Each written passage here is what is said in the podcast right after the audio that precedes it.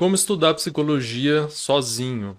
É uma pergunta muito comum. Muita gente gosta de psicologia, tem interesse. Às vezes não dá para fazer uma graduação, ou não quer, ou não pode, enfim.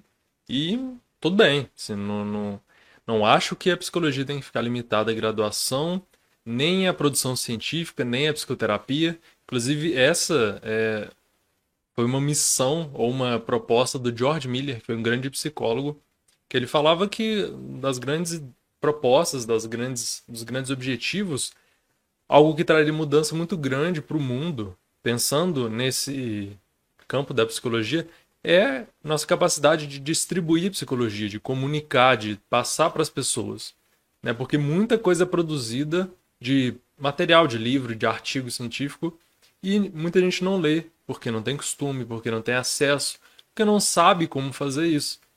Eu vou te dar algumas dicas para você estudar sozinho, se você é leigo, se você não é da área, é um curioso, e também se você é graduando. Muitas vezes a gente passa pela graduação sem entender direito como estudar de forma autodidata. Fica só lendo o que a gente vê na graduação. Eu acho, inclusive, um grande problema isso. É, é algo que limita bastante os estudantes de graduação. É um conselho que eu sempre dou quando me perguntam alguma coisa: é vá além da faculdade sabe? Aproveite tudo que ela tem a oferecer, mas vá além. E tem muita coisa da psicologia fora da faculdade.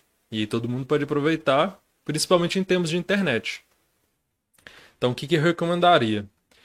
Eu recomendaria ter uma boa base, primeiro, para julgar conhecimento. Então, por exemplo, quando a gente fala em ciência, é bom você entender de ciência e você conseguir avaliar o conhecimento.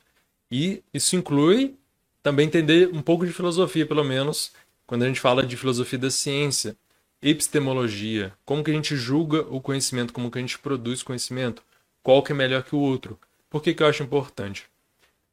A psicologia e comportamento é um tema que é muito interessante para muita gente. É só você ver a lista dos mais vendidos de livros, você vê que a maioria ali, a autoajuda é está relacionado a esses temas e tem pouca coisa realmente baseada em bom conhecimento, em conhecimento científico. Por quê? Acredito, um dos grandes motivos para mim é que as pessoas não sabem avaliar. E é normal, não é, não é uma crítica a ninguém. A gente, quando não tem conhecimento da área, de essa questão epistemológica, essa questão de julgar a qualidade do conhecimento, a gente não sabe.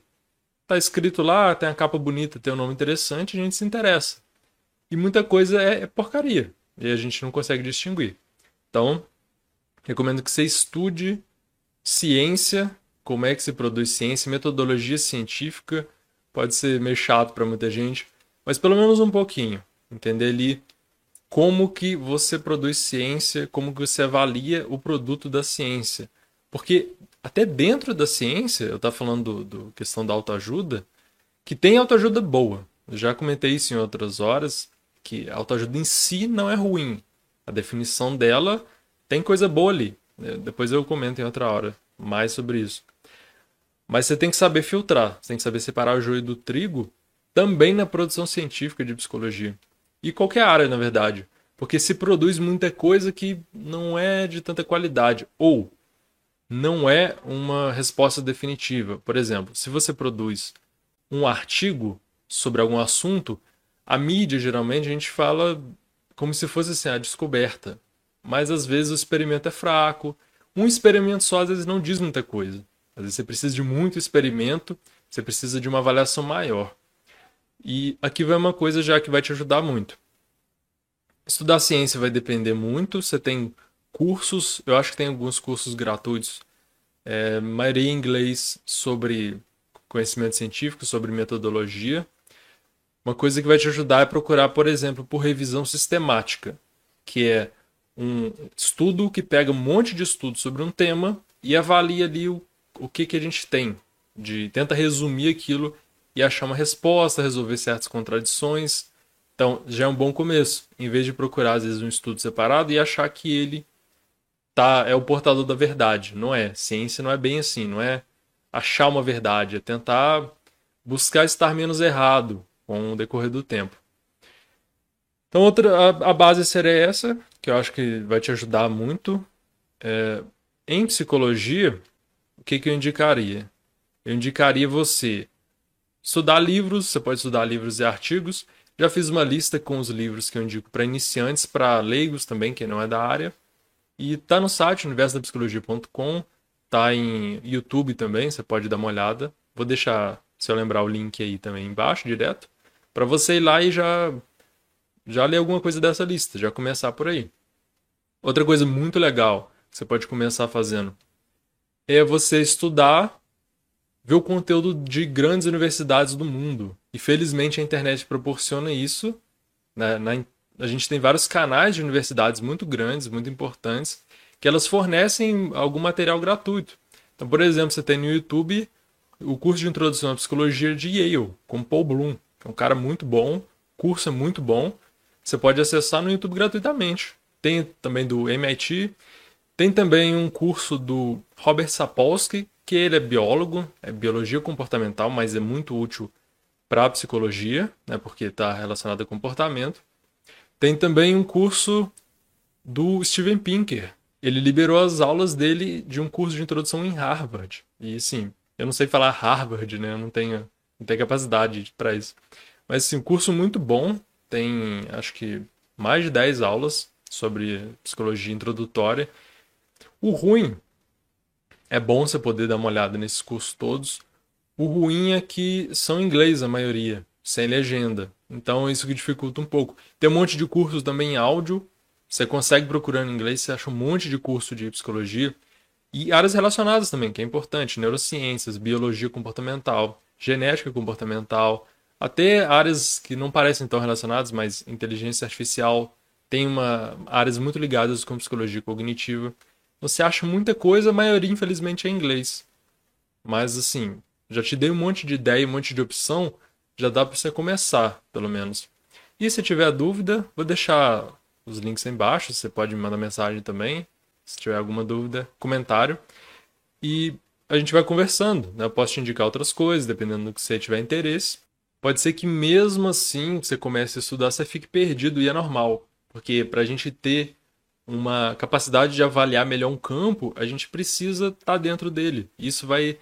A gente vai errar muito, a gente vai ficar com muita dúvida durante essa, esse processo. Como se eu for estudar um campo que eu não conheço, eu vou ficar com um monte de dúvida, eu não vou saber quem que, quem que são figuras importantes. Não que a gente tenha que se ater a autoridades, isso não, não é uma boa, né? mas tem certas referências que são importantes em um campo. E a gente precisa, com o tempo e conhecendo.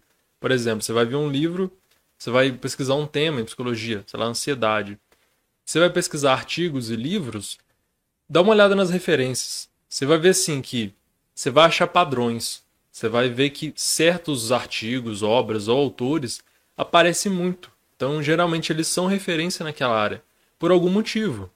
Né? Você tem que ver o conteúdo também, o que, que as pessoas estão falando que às vezes as pessoas podem criticar outras e referenciar o trabalho delas. Então não necessariamente é bom, mas isso você vai vivendo o, toda a obra, todo o texto, artigo, livro, e você vai encontrando assim referências, caminhos melhores para você seguir. Então um monte de nomes são bons, porque você pensa assim, ah, aquele cara entende daquele assunto. Ele já é um atalho. Por exemplo, o Steven Pinker, o Daniel Kahneman, que eu recomendo como livros introdutórios para todo mundo, que não são livros necessariamente didáticos, você pode procurar também, eu já publiquei isso, uma lista com os 99 psicólogos mais citados do século XX. Você vai ver ali, são pessoas muito importantes para o campo. Nem sempre eles estão certos em tudo, porque às vezes o cara estava em 1900 e pouco e assim, muita coisa já mudou desde então, mas ele é importante para a história, pelo menos. É bom dar uma olhada, lógico que depois você vai avaliar melhor o campo e eu prefiro dar, dar uma certa ênfase nas coisas atuais. Porque na psicologia existe um problema comum que é se ater muito a autores e se ater a um cara, por exemplo, a Freud. Vou estudar o Freud, que teve sua importância na história da psicologia. Mas fica só nele. E assim, ah, o Freud disse é isso. Mas assim, o Freud, quase 100 anos que ele já morreu. Então, mesmo se ele fosse o cara mais esperto do mundo naquele momento, ele estava limitado ao seu tempo. Então você tem que ter uma ideia do campo todo e fazer essas conexões, o que, que tem de bom aqui, o que, que tem de bom ali, e também julgar os, os erros de cada área, de cada autor. É assim que a ciência progride como um campo. Né? Ninguém constrói todo o conhecimento de uma área sozinho. Então, pegando tudo isso, você já tem uma ideia boa de como começar, acho que já te ajuda, né? Então, agora é ter ânimo para estudar, ter disposição e tem muita coisa interessante em psicologia. Eu, por exemplo, sou muito animado para estudar porque eu gosto muito. Pode ser o seu caso também. Às vezes depende de você entrar no campo, começar a estudar, para você ir vendo, nossa, olha que tanto de coisa legal. Eu tô sempre descobrindo um monte de coisa legal e ficando mais curioso. É ruim porque dá aquela agonia também de, nossa, tem tanta coisa que eu quero saber, tanta coisa que eu quero estudar. E às vezes você não tem tempo na, de vida para estudar tudo, porque é um campo muito amplo e está sendo produzido conteúdo o tempo todo. Mas assim, é ótimo para você se estimular a estudar e se desenvolver cada vez mais. A psicologia pode ser aplicada a você também, não se esqueça disso assim. Não é só curiosidade, você pode entender, mas eu acho que o grande, a grande importância da psicologia para todo mundo é a aplicabilidade dela. Às vezes você saber de uma coisa já te ajuda, mas você pode ver que ela pode te ajudar a mudar a forma como você pensa, a forma como você se comporta, e isso muda muito sua vida, pode mudar para muito melhor.